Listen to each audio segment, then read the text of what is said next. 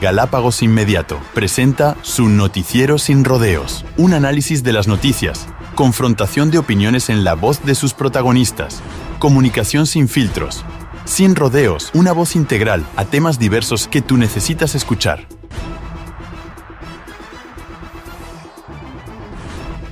Los servicios de guianza turística en la provincia de Galápagos se desarrollan en el marco del reconocimiento del derecho al acceso preferente de los residentes permanentes en la región insular, de acuerdo a la Constitución, a la ley y la demás normativa vigente. El pasado 4 de julio de 2023, en el marco de la conmemoración de un aniversario más del Parque Nacional Galápagos, esta institución anunció la realización de un nuevo curso de formación de guías especializados de Galápagos el proceso de inscripción para el examen de admisión arrancó el pasado 30 de octubre y finaliza este 20 de noviembre. Para hablar sobre este tema tenemos dos invitados, al magíster Dani Rueda, director del Parque Nacional Galápagos, y también a Gunther Reck, codirector del Instituto de Economía Aplicada Ecolab de la Universidad San Francisco de Quito. Ellos nos informarán con mayor detalle todo lo relacionado con el curso para la formación de guías especializados de Galápagos. Bienvenidas y bienvenidos. Mi nombre es Carlos Mena y este es un noticiero sin rodeos. Empezamos.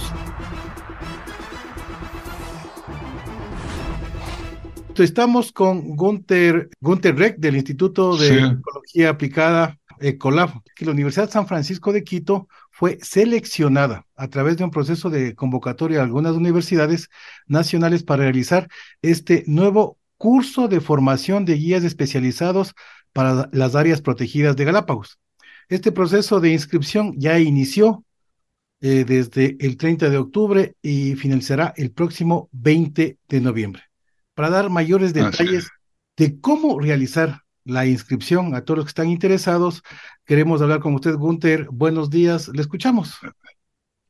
Hola, buenos días, Carlos, y buenos días a todos quienes nos escuchen. Para mí una felicidad de estar aquí, muy contento para poder responder.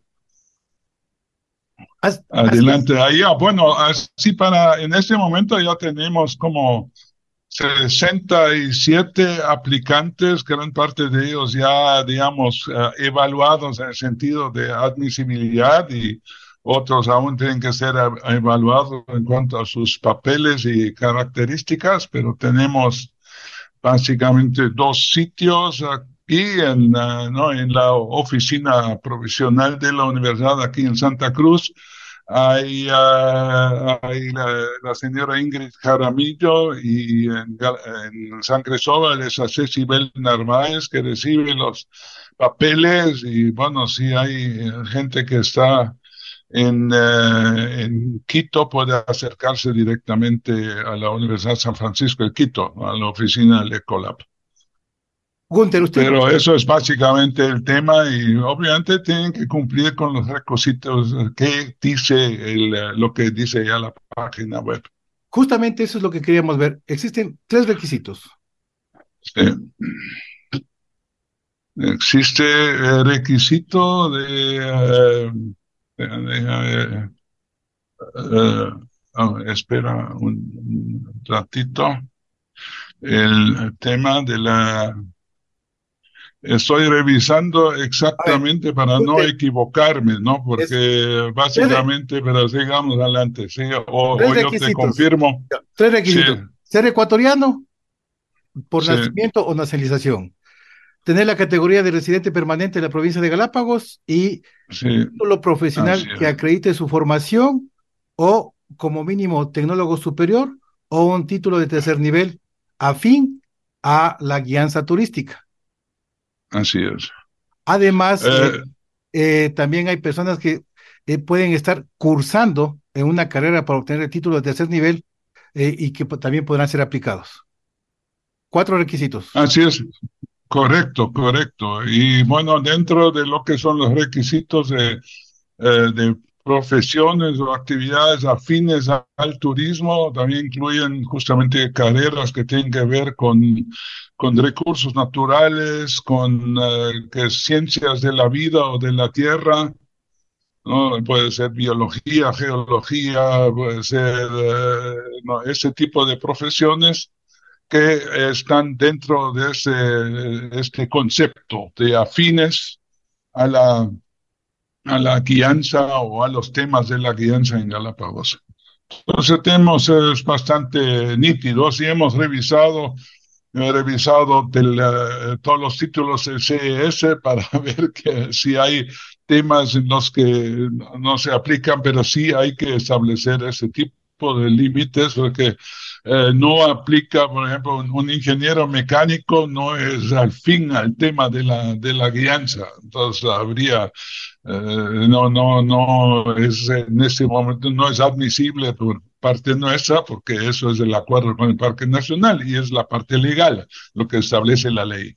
Ya. Las, bueno, las ramas afines entonces son ciencias del medio ambiente, ciencias biológicas y afines y también viaje, turismo y actividades recreativas, de lo que vemos en la página. Así, Así es, correcto. como bien lo dice, el proceso de inscripción eh, empezó el 30 de octubre, finaliza el 20 de noviembre.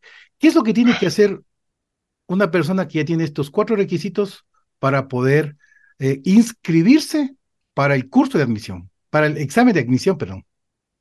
Tiene que acercarse para entregar sus... Eh, esos papeles eh, validados correspondientemente. Si son, por ejemplo, también son extranjeros o no extranjeros, sino naturalizados que tienen títulos internacionales, eso también tiene que ser validados y apostillados para que puedan ser eh, recibidos. Si no tienen el título, deben tener obviamente la comprobación de su universidad o su instituto de formación de tercer nivel para que puedan realmente acceder a la, para, para comprobar que están cursando la carrera y con eso podemos eh, ya aceptarles, ¿no? En ese sentido, nosotros simplemente somos no quienes hacemos las reglas, sino que ejecutamos las reglas que tenemos establecidas por, por la parte legal y por lo tanto como eh, por parte del Parque Nacional Galápagos. Así es, eh, pero lo que quiero ratificar, eh, Gunther, es que en este proceso de inscripción bajo la normativa que dio la Dirección del Parque Nacional Galápagos, la gente se está inscribiendo para el examen de admisión que se realizará el sábado 2 de ah, diciembre. así es. Este examen ya aún no tenemos determinado exactamente los sitios, pero eso se va obviamente a comunicar eh, eh, oportunamente porque siempre hemos tenido, tenemos que ver si eh, cuál es la cantidad de de aplicantes para tener obviamente suficientes salas, salas y aulas y sillas y supervisores para ese examen, pero básicamente eh, la admisión ahora es la admisión al examen, no al curso. Eso tiene que estar súper claro. Entonces, quienes pasan el examen, eh, eh, obviamente, tienen que ser eh, van a ser admitidos en el momento que estén dentro del eh, cupo que ha establecido el parque. ¿no? En ese caso, obviamente, norma, eh, el límite de admisión es por lo menos 70 puntos sobre 100, pero obviamente eso sí, si el límite se cumple antes de, cumplir con eso, entonces, bueno, ahí está el número que tiene que establecer la institución, quién es, quién contrata en realidad este curso con nosotros. Entonces, nosotros no, no somos quienes determinamos la cantidad de gente. Eso no, sobre eso no puedo responder. Eh, pero preliminarmente el parque ha dicho 150 cupos. Sí, sí, es así. Entonces son los 150, sí, el, no, 150, eh, sí. 150 o 155.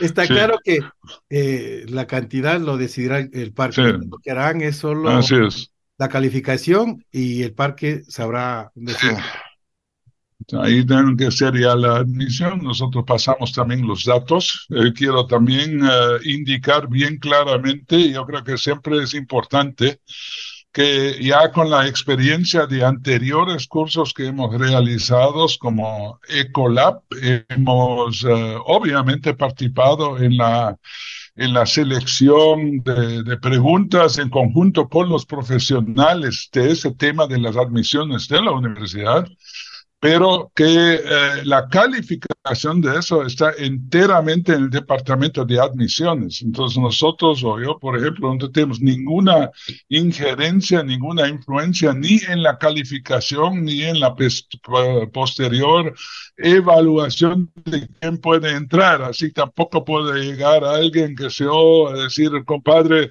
eh, no tengo alguno, o compadre, mi hijo y todo, y por qué no pasa o no hay llegado, no, no tenemos nada que hacer, no tenemos, yo no tengo influencia, Susana no tiene influencia, ni el Diego Quiroga como rector, porque eso le dejamos en una forma totalmente transparente. Y la misma cosa es, digamos, eso tiene que estar bien claro que en ese sentido hemos profesionalizado bastante justamente para eh, eliminar cualquier tipo de, en ese sentido, de sospecha que este proceso no podía realizarse en la forma no totalmente transparente, para decir así. O sea, ahí estamos totalmente o, sumamente tranquilos alrededor de este tema porque eh, sabemos cómo, cómo ha funcionado y sigue funcionando la universidad. Y ahí, eh, no si se otorgan becas, tampoco tenemos nosotros ahí ninguna influencia, o sea, no se hace en base a criterios técnicos y obviamente los criterios que nosotros hemos establecido anteriormente. Bueno, ah, la historia lo ha dicho Gunther y los que conocemos el anterior curso del Parque Nacional Galápagos era para 90 y resultó siendo para 180. Nos estamos cuidando. Ah, sí, bueno, eso, eso, eh, bueno, ahí ya no depende justamente de nosotros, ¿no? Si hay los criterios no, no era así. Yo no me acuerdo de que era para 80. Sí, eso era la idea quizás original del parque, ¿no? Nosotros no éramos los quienes obviamente simplemente y por nuestro lado hemos aumentado. sino nosotros establecemos en ese caso los criterios, pero es el Parque Nacional que estableció eh, la otra vez y esta vez también los cupos correspondientes a cada isla. Y eso sumó la otra vez 170. No necesariamente, diría yo, eh, eh, eh, contaba eso con nuestro entusiasmo, ¿no? Porque es un tema logístico bastante complicado. ¿no? Es decir, tener una cantidad de paralelos, eso significaba abrir nuevos paralelos y ver en qué forma se podían rotar los profesores y todo eso. Entonces, no era, no estábamos nosotros, eh, no, no, no era nuestro punto, tema de, admitir o de, de, de decidir eso, no era nuestra decisión. ¿no? Entonces ahí eh, eso, eso hay que aclarar en cuanto al curso anterior también y en cuanto a todos los cursos, ¿no? Hay cosas que nosotros en el campo académico nosotros decidimos, pero decidimos obviamente con el parque y anteriormente ya, el parque también hemos hecho una cantidad de consultas con guías también, pero obviamente hemos tenido toda la experiencia de, décadas antes, ¿no? Yo, mi primer curso o mi, eh, eh, era, yo, yo dicté el primer curso en 1975. Eh, cuando, cuando yo era recién empezando con el Instituto de Pesca y dio, di la clase de ecología marina y de y de oceanografía. Pero eh, eso solo para decir, en ese tiempo, claro, se formó un programa, pero eso básicamente lo decide también en conjunto con el Parque Nacional. Eh, entonces, en contexto académico, nosotros proponemos y decidimos también, demos encargo de que, obviamente, como universidad, también para con el Estado, con la comunidad, pero más allá de eso, ya es la entidad que tiene que dar la licencia que decide cuántos guías en todo momento pueden ingresar. Por eso no tenemos injerencia. La idea y el asesoramiento de ustedes es en el ámbito académico, eh, Así es. una buena malla curricular. Y algo que yo destaco también es que en este eh, curso eh, se ha incursionado también con la ESMENA, que es aparte de la, de la San Francisco, en donde ya los guías saldrían con el curso básico 3 de 1 que se necesita para guiar a bordo nosotros, nosotros coordinamos eso, nosotros ayudamos a coordinar, pero como eso ya es un tema que hacen otras instituciones, no la, Marina Mercante, y, eh, nosotros podemos ver de que eso se haga en el tiempo, eh, más o menos asociado o después del, del curso de guías, todo, pero no llevamos a cabo este curso. Igual como nosotros no seamos responsables de la formación en idiomas.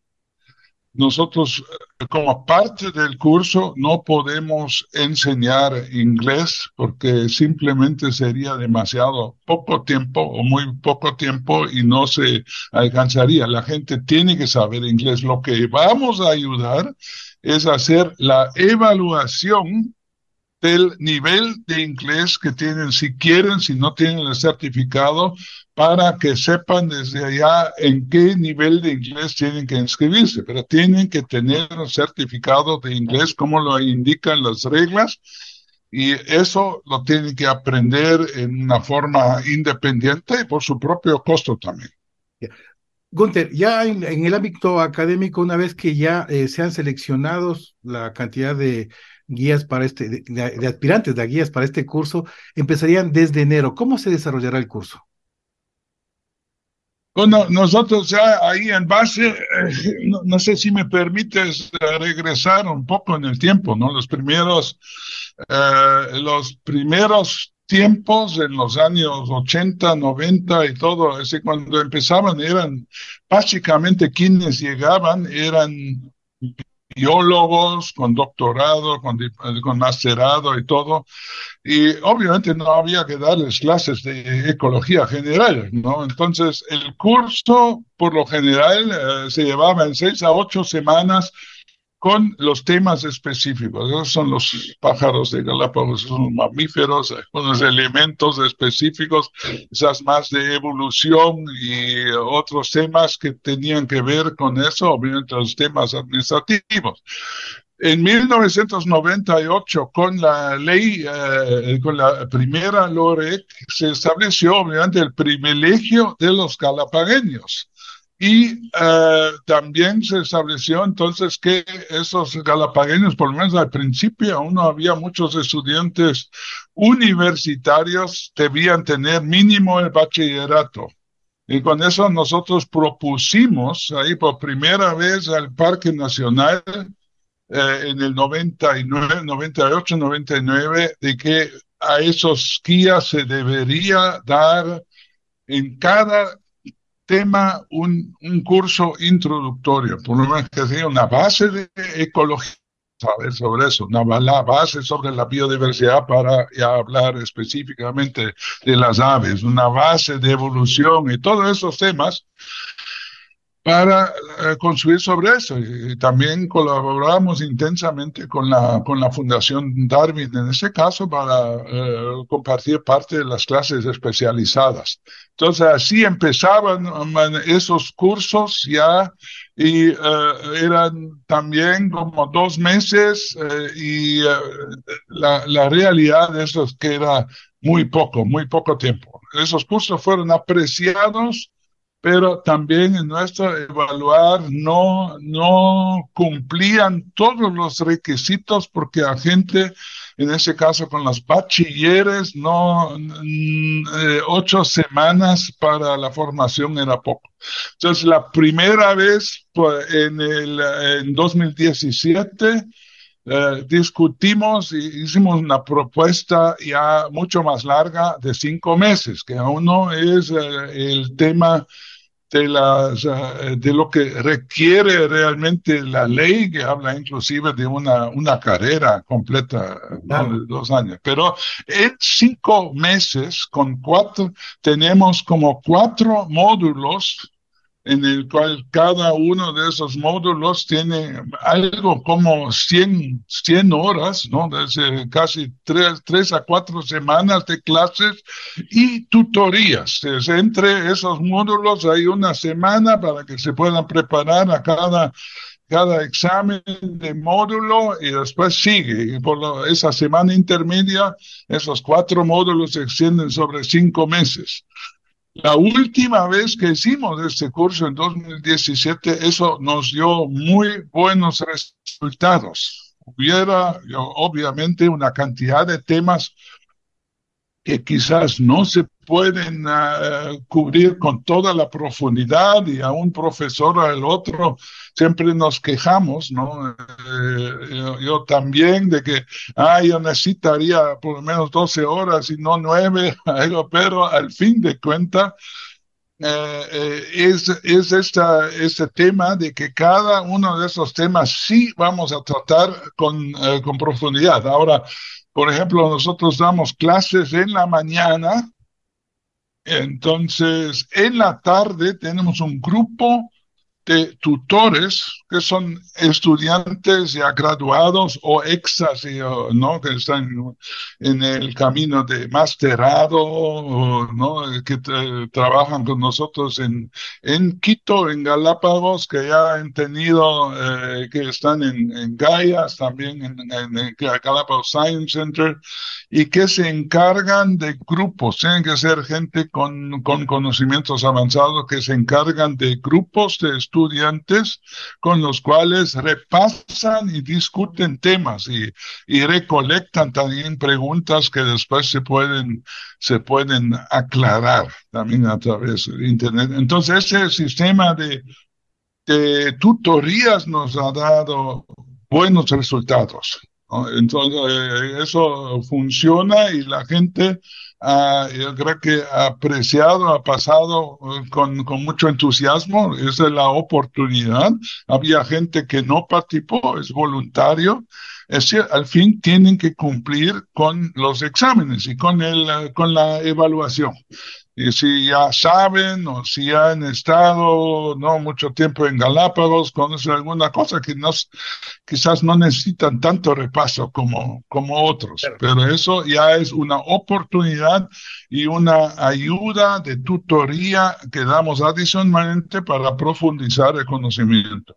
Estamos hablando que la metodología es clases, tutoría, asesoramiento, grupos de estudio. Sí, para poder Y salidas de campo también que vamos a ah. hacer en cada módulo, por lo menos para practicar. No va a ser con tanta gente, Uh, es difícil que cada uno haga, por ejemplo, en una salida de campo una práctica de interpretación, pero sí vamos a tener las clases de interpretación, por ejemplo, lo que debe hacer un guía, como uh, ahí tenemos uh, gente excelente en la universidad también, un ex guía, pero que es ahora coach y que hace eventos empresariales, pero también estamos en contacto con la gente eh, que antes ha hecho formación de, guías con Sam Ham y todo, y realmente tengo que decir, el ser guía, eh, eh, uno nunca deja de aprender. Si uno es un buen guía, uno sigue estudiando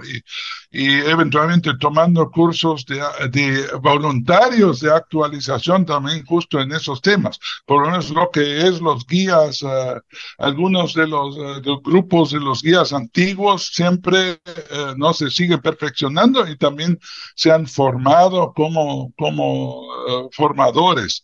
Y además tienen que hacer más allá de, del curso 3 en 1, entonces tienen que hacer una práctica eh, preprofesional a bordo normalmente. Ahora hay muchos guías que no van a tener contrato a bordo, pero habrá que coordinar y ver en qué forma pueden ser eh, ¿no?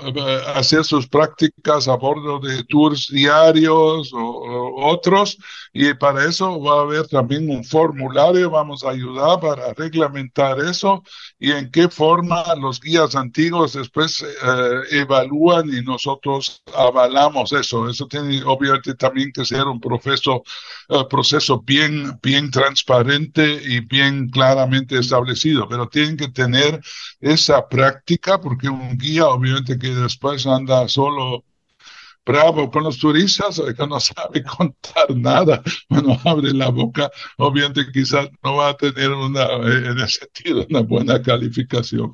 Yo, creo que después de lo que nos has contado, Gunther, en base a la experiencia tuya misma de todos los cursos de guías que se ha dado, yo creo que estamos llegando a un nivel de excelencia, pero me queda una duda y ahí sí voy casi al ámbito personal.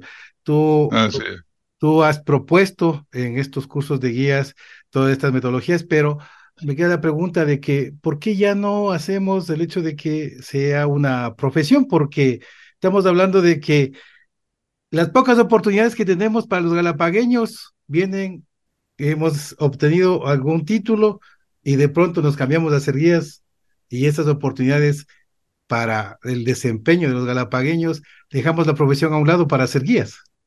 Uh, tiene, tú, tú, tienes toda la razón, ¿no? Yo, sí, obviamente nos ha pasado varias veces. Uh, yo pienso que tiene que ser un proceso uh, largo de, de, discusión también con el Parque Nacional y con todos, ¿no? Eso es obviamente una carrera, como dices, una carrera universitaria. Es un, es un tema de eh, costoso y largo, así de simple, ¿no? Porque en este caso, bueno, yo no podía dar a un guía, eh, podíamos dar la clase de noche, pongamos, pero si no tiene la licencia no puede guiar, no puede estar trabajando. Entonces, esa es parte del razonamiento de poner el curso también en un bloque de lo más concentrado posible para que la gente después ya tenga su licencia y pueda, pueda realmente guiar. ¿no? Entonces, eh, claro, si tendrían otras profesiones afines y quieren ser guías, eso se podría decir. El otro tema es eh, que se debería pensar si realmente, digamos, con la cantidad, tú ves que hemos hecho, eh, formado esos 170 eh, guías en 2017, ahora, seis, siete años más tarde, vamos a formar quizás otra vez la misma cantidad, como, como llamas.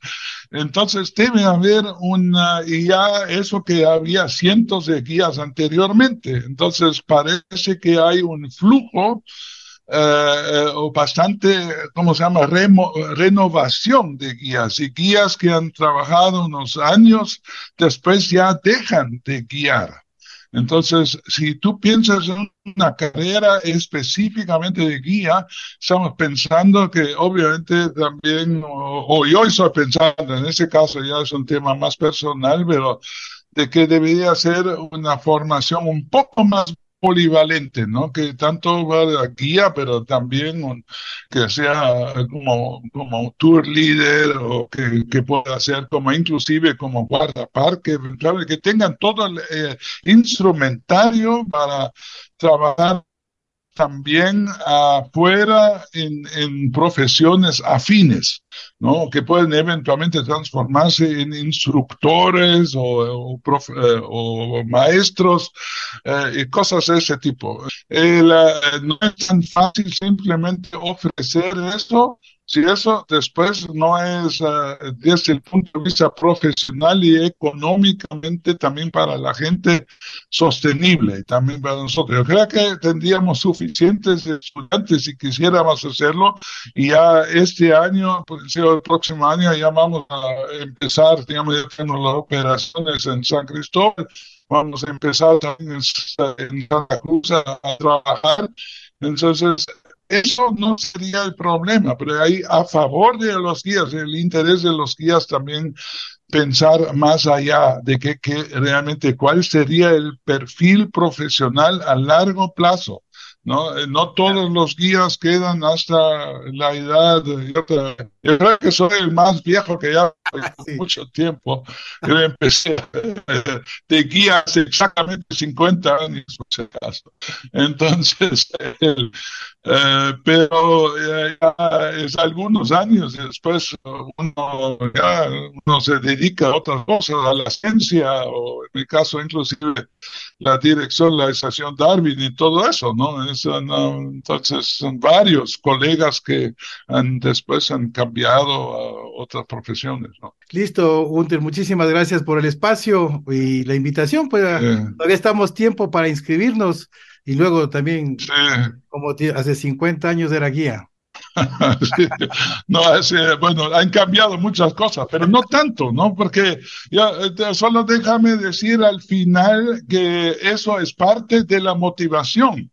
De, de, seguir en la formación de guía, porque hemos visto cuán importante para mí los guías tienen un papel central para que el Parque Nacional, la Reserva Marina, todo, digamos, la naturaleza de Galápagos eh, se mantenga y siga sustentando en buena parte la economía de las islas. Es decir, no puede, por eso tampoco no todos deberían ser guías. Es un trabajo súper responsable que necesita altas calificaciones, buenas relaciones humanas, capacidad de relaciones humanas, de encontrar, ellos son embajadores del Ecuador y de Galápagos, y son instructores ellos tienen que cambiar la mente de la gente hacia una, un pensamiento de sustentabilidad y de amigabilidad eh, con el medio ambiente. Entonces, por eso es tan importante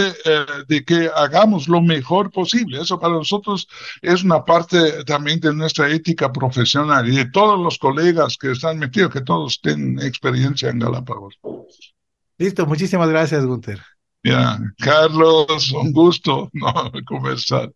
Entonces hablamos. Chao. ¿Estás escuchando su noticiero sin rodeos? ¿Volvemos luego de los siguientes comerciales? Perdón, señor. Adelantamos la campaña. Muy bien. En tres días estamos en el aire. Pautamos dos meses en TV y un mes en prensa. Escucha, Reyes. ¿Y radio? No me diga que no hacemos radio. Señor, yo pensé que... Pero ¿cómo no vamos a hacer radio si el año pasado fue nuestro mejor negocio? Sí, señor. Invertimos poco y se enteró todo el mundo. Sí, señor. La radio, Reyes, la radio. Métaselo en la cabeza. Sí, señor. Llame a la agencia ahora mismo y les dice que me preparen urgente una pieza para radio. Si no, cambiamos de agencia. Sí, señor. Sí, señor. Este señor tiene experiencia y sabe que la radio vende. Ahora, ahora, estás completamente informado. Una producción de Galápagos Inmediato. El golpe de dos maderas puede ser un disparo. Junte estos sonidos, agréguele un grito de mujer y tendrá una receta perfecta para crear la mejor historia.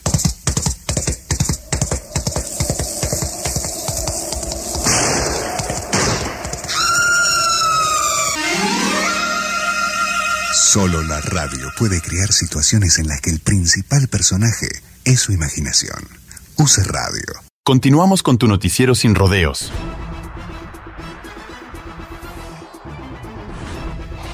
Estamos con el magíster Dani Rueda, él es director del Parque Nacional Galápagos.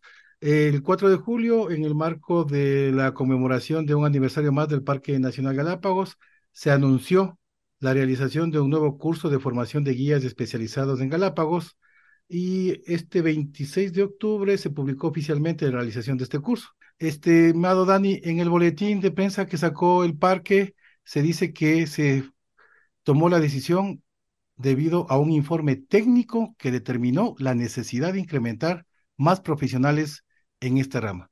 ¿Qué dice ese informe técnico? Buenos. Sí, ¿qué tal? Un gusto saludarte, Carlos. Un gusto a todos quienes nos escuchan.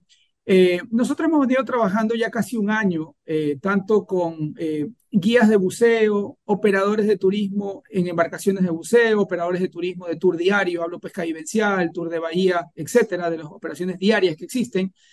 Y nos han estado siempre demandando la necesidad de que no existe disponibilidad de guías en las islas. Hablo de sobre todo San Cristóbal y Santa Cruz. En base a eso, nosotros hemos recabado información que ha sido facilitada por los operadores, también por estos eh, eh, sitios de instrucción de buceo, etcétera, donde hay actividad de turismo también de buceo diario. Y eh, se preparó un informe técnico, el cual efectivamente nos logró evidenciar que hay un déficit de guías para suplir la demanda, sobre todo de tours diarios, ya sea en tierra o en mar. Y basado en ese informe técnico de diagnóstico que lo hizo el Parque Nacional Galápagos, se, de, eh, digamos, se, pudo determinar que el curso se requería para 155 nuevos guías naturalistas. ¿Déficit de guías por isla de cuántos? El déficit, de, nosotros tenemos hoy una cuota que está un poquito por encima de lo necesario, digamos, hay 75 para Santa Cruz, 55 para San Cristóbal, e Isabela hemos determinado un número de 25. ¿Por qué hago un paréntesis en Isabela? Porque en el mismo estudio se determinó que en Isabela no existe un déficit de guías. No, no existe. O sea, en, en, Isabela, según el estudio y el levantamiento de información con los operadores de turismo y con los guías que están trabajando en los sitios, se determinó que sí existe un plantel de guías suficiente en Isabela. Sin embargo, en consideración de que el siguiente curso de guías se lo pudiera hacer en al menos unos dos años, se determinó también poner un número mínimo en Isabela, que es de 25. Y por ende Isabela también tiene una cuota o un cupo para este nuevo curso de guías. Dani, me queda una pregunta. ¿El incremento de guías eh, o la necesidad que ustedes han visto de este déficit de guías significa de que el crecimiento del turismo en Galápagos continúa?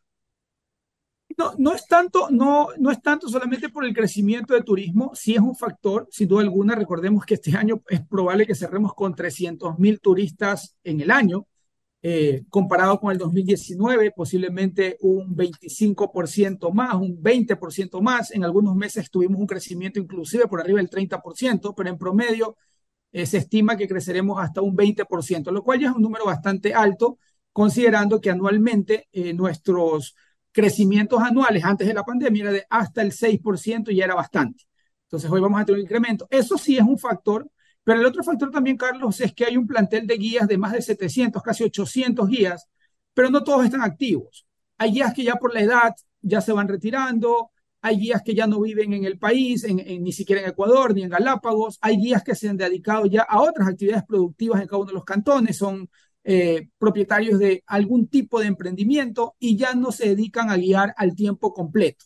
Por ende, esos espacios empiezan a hacer falta en la operación turística y eso es lo que nos dice el informe que elaboramos. Ahora, ustedes han hecho un informe en base a un reglamento de guianza turística para el régimen especial de Galápagos del 2016. ¿No amerita eso una visión a, a, nuevas políticas, a nuevos cambios en esta temporada del 2023 que ya creo que tendríamos que ver eso como una profesión. Sí, es una muy buena pregunta. Nosotros desde eh, más o menos unos ocho meses ya tenemos listo el borrador del nuevo reglamento de guías para Galápagos.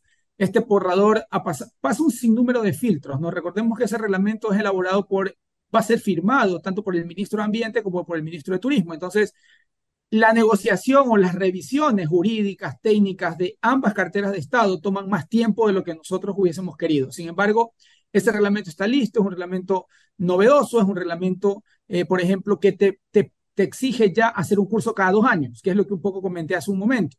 Ya en este nuevo reglamento ya no va a haber un curso, ahora se está haciendo un curso a los seis años casi, y este nuevo, este nuevo reglamento nos dispone a la autoridad ambiental a hacer un curso cada dos años. Obviamente, cada dos años no va a haber un curso de 150, 200, 300, posiblemente cada dos años se requieran 40, 50, lo que determina el informe, y por cada isla también.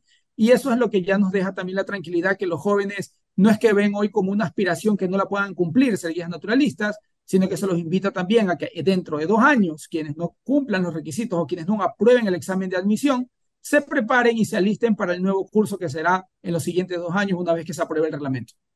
Tengo una pregunta casi medio personal que la he hecho a muchas personas, pero eh, abrir eh, un cupo de casi 155 eh, opciones para guías naturalistas y tener como requisito el título no hace que esos 150 personas que estudiaron una carrera y que deberían estar ocupando un espacio, de los pocos espacios laborales que hay en Galápagos, eh, ¿cómo se llama? Se peleen por estos pocos espacios que hay. Sí, el reglamento te exige que para guiar, no para hacer el curso, hago ese paréntesis, para guiar necesitas título de tercer nivel. Entonces, lo que yo he tratado de explicar en estos días es que necesitamos hoy 155 guías para que guíen ya, porque la necesidad es ahorita. Entonces, estamos pidiendo. Entonces, necesitas 155 profesionales ya. 150, bueno, tenemos ya en la inscripción, ya te puedo dar algunos números, se están inscribiendo, hay profesionales, hay chicos que están estudiando tecnologías, porque la tecnología también es válida, digamos, para poderse inscribir, ya tenemos muchos de los requisitos cumplidos y profesionales graduados inscritos. O sea, no es un problema el ser profesional, pero el reglamento te exige hoy título profesional de tercer nivel o tecnología en, turismo o ramas afines como biología para poder ejercer la actividad de guianza en áreas protegidas. Recordemos que en el Ecuador continental eh, el ser guía naturalista es una profesión, es una carrera ser guía de turismo nacional y en Galápagos, al ser el patrimonio natural de la humanidad, no podemos exigir menores requisitos. Por eso estamos también con los mismos requisitos que dice el reglamento, y eso no va a cambiar en el nuevo reglamento, van a ser los mismos, pero con un patrón de cursos más cercanos cada dos años que les permita a los chicos interesados en esta actividad ejercer la actividad de guianza. Claro, estamos hablando que en el primer día de inscripción llegamos casi a la mitad de los del cupo que se tiene para estos, eh, para ser guías naturalistas. O sea, estamos hablando de que hasta el 20, que será la inscripción para el examen de admisión, habrá bastante personas que no sé si podrá la universidad adecuar eh, los sitios para tanta demanda. Sí, ya se hizo en el 2016. Recordemos que en el 2016 fue un cupo para aproximadamente 250. Eh, fueron al curso de de, digamos, de admisión, más de 700 personas en Galápagos y fueron admitidos 250. Ahorita te doy las cifras, Carlos. En este momento en Santa Cruz tenemos 44 inscritos, en San Cristóbal 19, en Isabela 9. Entonces, son chicos que ya van cumpliendo los requisitos y otros que no cumplen los requisitos y que la universidad le está indicando qué requisitos no cumplen para que ellos puedan subsanar y seguirse inscribiendo. Pero vamos en el, ni siquiera en el primer día, en las primeras horas del día de inscripción y vamos a cumplir. Tenemos también, eh, se han acercado a nosotros los jóvenes profesionales de Galápagos, de San Cristóbal, Isabela, Santa Cruz, a también a, aquellos eh, que se permitan que ellos puedan tener ese espacio, porque ellos conocen el reglamento y el reglamento claramente indica que para ejercer la actividad debes tener título profesional. Y estos jóvenes galapagueños, hijos de galapagueños, todos residentes permanentes, se han ido a formar en la universidad, ya sea presencial o a distancia, pensando en algún momento en estas carreras pensando en algún momento que se abra un curso de guías. Y ese momento a los chicos se les abrió en esta, en esta época y la van a aprovechar. Dos cosas que tú querías ser analizadas. La primera, eh, usted dice que es desde un punto de vista técnico, pero yo recuerdo el curso anterior se volvió político, porque creo que fueron 80 o 90 lo que dijo, o póngale 100 lo que dijo el informe técnico y fueron 250 los, los guías que salieron. No sé si va a cambiar eso también ahora. O sea, recuerdo algo del curso anterior, no, no tengo el detalle, pero entiendo que hubo un, aumento de cupos porque recuerda, Carlos, que este, aquí no hay una nota mínima, según lo que la universidad nos ha indicado. Son para Santa Cruz las 75 primeras notas. Para Isabela y San Cristóbal, las, para San Cristóbal las 55 primeras notas y para Isabela las 25 primeras notas. No hay una nota mínima, o sea, siempre vamos a tener 75, 55 y 25. Y ese es un proceso que hoy lo hace la universidad eh, la Universidad de San Francisco, que fue la adjudicada en este concurso, en este proceso, y no es un proceso que lo lleva el parque. Y esto lo menciono, Carlos, porque sí hemos tenido acercamientos, llamadas, posiblemente de conocidos, ¿no? Que te dicen, eh, ayúdame con las preguntas, dime quién me puede ayudar, eh, qué estudio. Todo eso lo lleva a San Francisco. No existe un funcionario del Parque Nacional Galápagos y por un el director que conozca qué se va a tomar o que tengamos las pruebas, nada. Es un proceso académico que lo lleva una de las mejores universidades del país. Director, es un proceso que lo lleva la universidad, pero la decisión la tiene ustedes, porque ellos lo que van a dar son los resultados. Y no sé si usted o hay un comité técnico que decide. No, nadie. Deciden ellos en, base, tal vez a su comité académico que pudieran tener. A nosotros lo que nos tienen que dar es los 70, bueno, los 155 aprobados después de seis meses. Nosotros en esta fase no intervenimos en ningún proceso. Ellos ya pusieron las fechas, ellos ya van a empezar los cursos. El curso empieza, aquí tengo la fecha, el 29 de enero, y a nosotros cuando termine los seis meses de curso más o menos, le entregará al parque las notas de los 155 que hayan aprobado, si son 150, 150 los que hayan pasado el curso. Y a esas personas que cumplan los requisitos, el parque les entregará una licencia de guías para que puedan trabajar. Ya, o sea, en este caso ustedes solo hicieron es el concurso, la universidad ganó y ahí todo el proceso es de la universidad. Todo el proceso, absolutamente todo el proceso de la universidad. Nosotros nos volvemos a ver con ellos cuando nos entreguen el, obviamente la inauguración. Hay un módulo que el Parque Nacional Galápagos sí lo da con funcionarios. Hay funcionarios que van a ser seleccionados para hablar de áreas protegidas, manejo, lo que le corresponde al parque pero son 30 profesores de nivel académico alto los que van a impartir todos los módulos que han sido aprobados para este curso. Ahora, también me queda otra duda, director, y por eso estaba haciéndole las entrevistas. Dentro de los requisitos es ser residente, lo que dice el reglamento. Pero y recuerdo también que decían para los cupos de eh, operación turística ser residente, pero se cambió a preferentemente residente. ¿No habrá de pronto una demanda de constitucionalidad por eso? Nosotros estamos aplicando lo que dice el reglamento hoy, dice para, eh, para residentes permanentes, hemos revisado la LOREG y el reglamento, eh, te habla de, eh, de todo tipo de actividad que el Estado pueda dar para ser beneficiario. De, esto es un beneficio que el Estado ecuatoriano le brinda, es para, en Galápagos para residentes permanentes y deben ser también ecuatorianos o natural, ecuatorianos por nacimiento o naturalización. Eso es algo importantísimo, Carlos, que hemos cambiado porque también nos rumoraron, sin tener certeza, de que hay matrimonios de último momento para adquirir la residencia. Ok, esa residencia que adquieres de último momento, primero es temporal, no es permanente, no, puedes participar. Y segundo, los 10 años. Tiene que, sí, no tiene los beneficios que tienen hoy los residentes permanentes que hemos estado viviendo aquí y esperando oportunidades como esta. Y segundo, aun cuando tengas la residencia temporal, necesitas hacer un proceso para tener ser ciudadano ecuatoriano por naturalización y eso no lo van a hacer en los siguientes 20 días, Carlos. Entonces, eso nos da la tranquilidad a nosotros de que este concurso es para residentes permanentes propios de Galápagos y que puedan beneficiarse de esta gran actividad turística que es la guianza. La guianza. Así es, entonces están abiertas las inscripciones.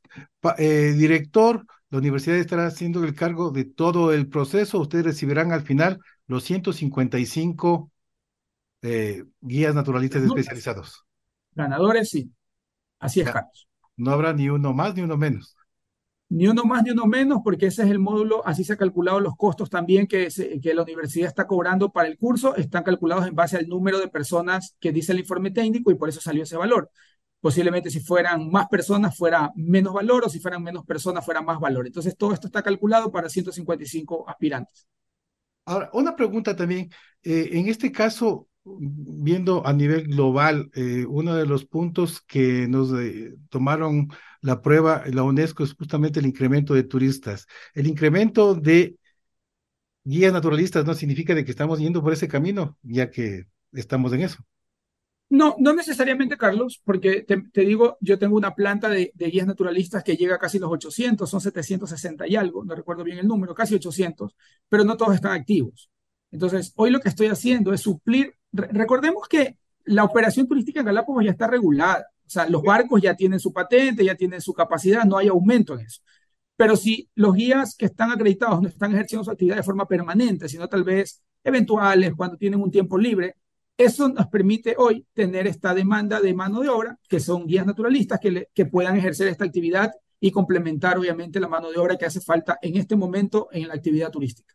Algo que me dijeron que le pregunte eh, en esta posibilidad es de ver si es que esto no lo genera como una profesión, si es que dejamos que los estudiantes sean bachilleres y estudien como profesión la guía naturalista para que saquen ese título.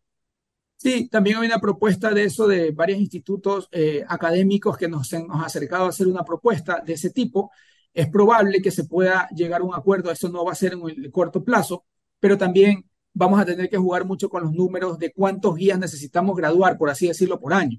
Porque es muy demagógico, Carlos, poder yo decir hoy voy a abrir un curso para 800 guías nuevos, pero resulta que 700 van a estar sin trabajo y van a haber invertido un valor y van a estar, digamos, a expensas ahora de que el Estado, el parque, el Consejo de Gobierno, alguna institución diga, oiga, yo ya invertí en un curso, pagué casi 4 mil dólares, pero no hay chance de trabajar porque todo está copado. Entonces, por eso solamente se apertura el número en base a la demanda para, poder que estos chicos puedan trabajar. Director, pero no va en la línea que usted me acaba de decir que cada dos años va a haber el curso y cada dos años, cada dos años y medio puede haber una promoción de, de, de esta profesión. Sí, sí, por eso te decía que eso es algo que estamos revisando, pero cuando tú ya empiezas un, un tecnológico, por ejemplo, se gradúas cada año, ¿no? La primera graduación será después de año y medio, cuando, digamos, empieza, pero, luego será cada año.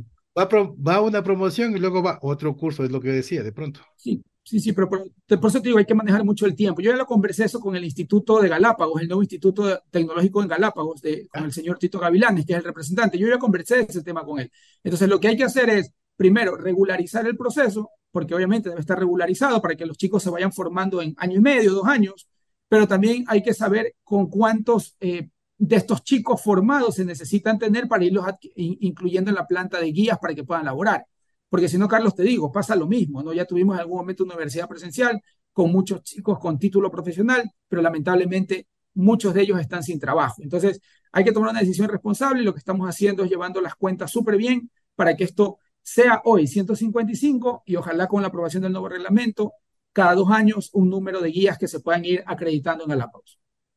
Director, del esquema ah, o de la oferta académica que hemos visto por parte de la universidad, vemos que es tutoría, que es eh, presencial, vemos que además hay grupos de trabajo, vemos que hay también eh, ficha, eh, trabajo de campo y también vemos la posibilidad de que también sigan el curso 3 en 1 de la, del ESMENA. Sí.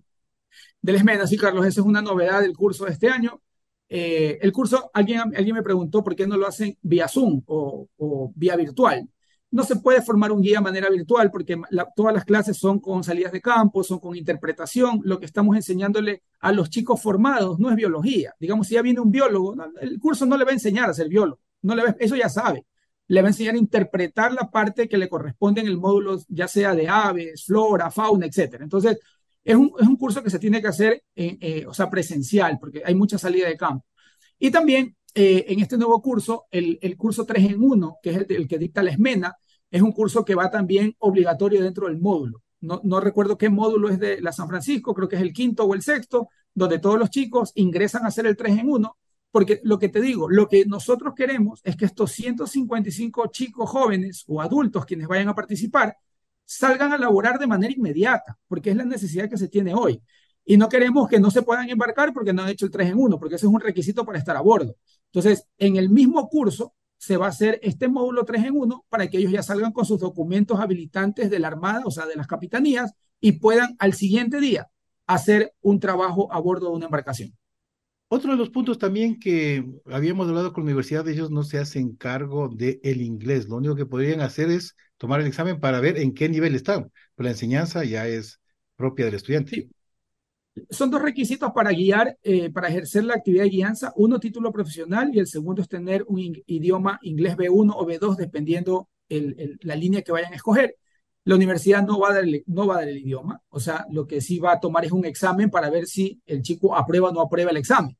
Quien no apruebe y no tenga el certificado B2, por ejemplo, va a tener que culminar el curso, puede ser que ya tenga su título, pero va a tener que ir a estudiar algún instituto y presentar al parque la acreditación de inglés B2. Y ahí el parque recién le va a entregar una credencial de guianza, ¿no? Entonces, por, eso te digo, nosotros todo esto lo estamos tratando de controlar, porque lo que no queremos es tener al final un curso y que estos chicos no puedan ir a trabajar, porque tenemos una necesidad ahorita. Yo, yo no puedo esperar un año, dos años que se vayan a estudiar, que vayan a sacar una licenciatura, que vayan a sacar una ingeniería y luego volver, porque hay una necesidad de mano de obra ahorita. Entonces, los chicos que no tengan inglés, también esperemos que internamente, o sea, el curso va a ser intensivo, pero en la noche van a tener que acomodar sus horarios y empiecen a estudiar inglés también en institutos en línea para que al final del curso puedan acreditar el inglés también, que eso les va a permitir trabajar.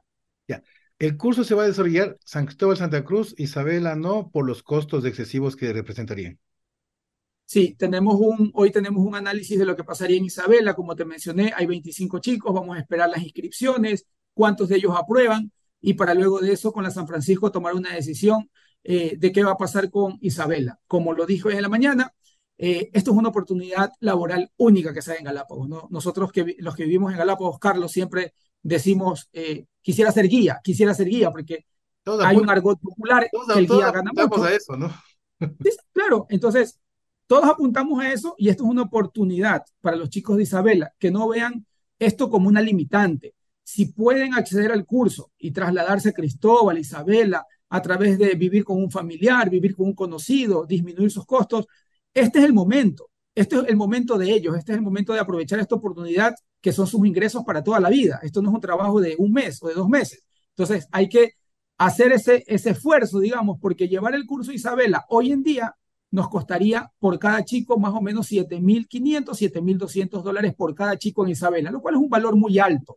Es mejor que se trasladen a las islas, aquí todo el mundo tiene familia, pueden trasladarse en grupos, eh, digamos, contratar una habitación para que vivan varios, disminuir costos, pero hay que hacer ese esfuerzo, hay que hacer ese esfuerzo para finalmente tener un trabajo permanente en Galápagos. Eh, Carlos, también es importante mencionar en este tema que la Universidad de San Francisco va a entregar becas, ¿no? Va a entregar cuatro becas a las mejores notas de los cursos. Cuando hagan el examen de admisión, las cuatro mejores notas van a tener beca.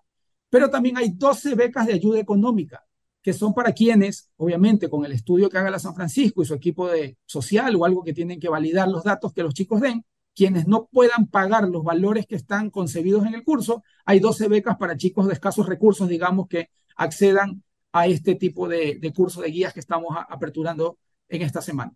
Bueno, se maneja todo en torno a lo que se da en las universidades. lo del idioma inglés, que una vez que dé la titulación, se, da el título, lo de las becas, tanto a los mejores estudiantes y también lo de las becas a, por la cuestión social, que, es, que son ayudas económicas. Director, solo un dato más y, y con esto yo termino la entrevista en el sentido de que el curso se dará a partir de enero. Lo que se está realizando ahorita es la inscripción para el examen de admisión. Sí, el curso arranca el 29 de enero de 2024. Eh, ahorita estamos en la etapa de inscripciones, que va a terminar el 20 de noviembre. Y el día sábado 2 de diciembre es el examen de admisión.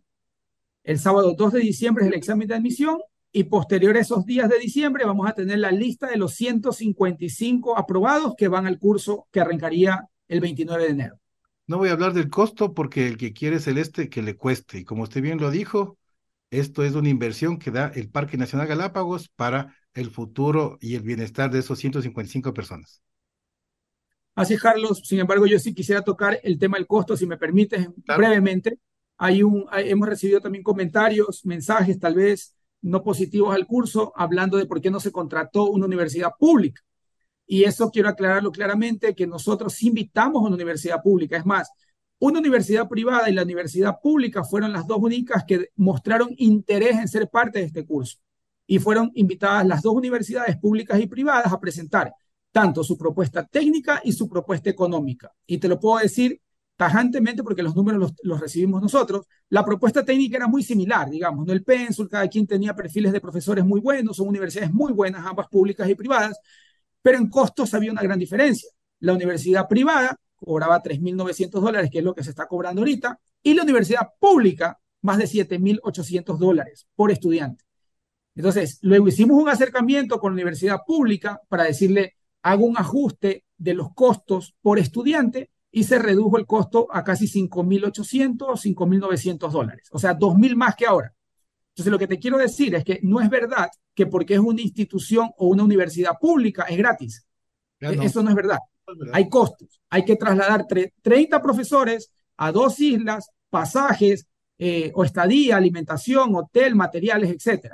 Obviamente, la universidad pública no tiene una sede en Galápagos, pero fue invitada porque es una de las mejores calificadas a nivel nacional la universidad privada que ganó, la Universidad de San Francisco, sí tiene esa ligera ventaja que le permite reducir los costos. Tiene un campus en San Cristóbal y tiene una planta de profesores docentes en Galápagos, lo cual les permite a ellos reducir los costos porque casi la mayoría de los docentes los tiene en la sede de la San Francisco en, en San Cristóbal y algunos sí los tiene que movilizar.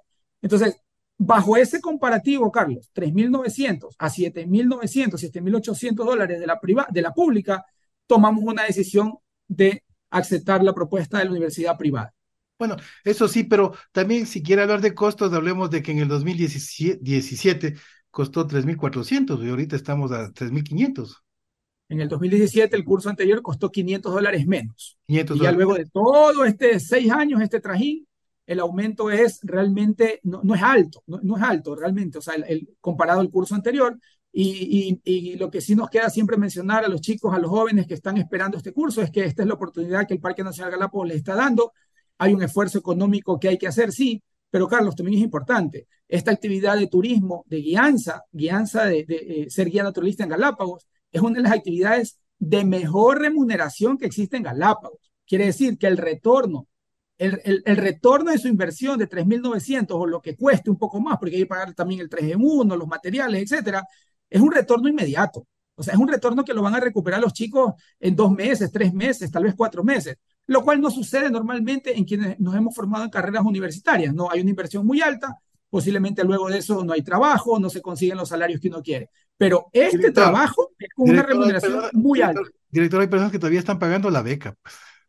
Sí, bueno, buen ejemplo, Carlos. Por ejemplo, sí, eso es. Listo, director, muchísimas gracias. Con eso, entonces, la invitación para que todos se inscriban hasta el 20 que tenemos y de ahí el examen el 2 de diciembre. Sí, así es, Carlos. Invitamos a todos los chicos, jóvenes, adultos, todos quienes quieran ser guías naturalistas, son aliados de la conservación del Parque Nacional Galápagos, son custodios también del patrimonio natural. Aprovechar esta oportunidad, inscribirse. Eh, hay que estudiar mucho también para el examen de admisión y luego ser bienvenidos a esta planta de trabajo que es guías naturalistas. Director, pero justamente eso es lo que usted acaba de decir, ¿no? y a veces no hacemos conciencia. Son aliados del Parque Nacional Galápagos, aliados, aliados de lo que estamos conservando y aliados de lo que queremos cuidar. El guía naturalista para nosotros es un guardaparque ad honorem. Son los, los, los, guías que están en todos los sitios de visita dándonos información de lo que pasa en el sitio. Obviamente el parque no puede estar en todos los sitios de visita, ellos sí están ahí todos los días y son quienes nos informan de cualquier novedad que exista. Tanto así que, por ejemplo, el tema de la influenza aviar, que es la enfermedad que estamos afrontando hoy en Galápagos, fue eh, dada por guías naturalistas que vieron algo raro en los sitios de visita y finalmente tomamos una respuesta a ese pedido de los guías. Entonces, son aliados nuestros y por ende deben siempre tener presente que su actividad es en beneficio de la conservación y el manejo de Galápagos. Listo, director. Muchísimas gracias. Gracias, Carlos. Un saludo. Un gusto. Gracias también. Galápagos Inmediato presentó su noticiero sin rodeos, un espacio informativo que volverá con temas de interés cuando la noticia esté presente en la región insular.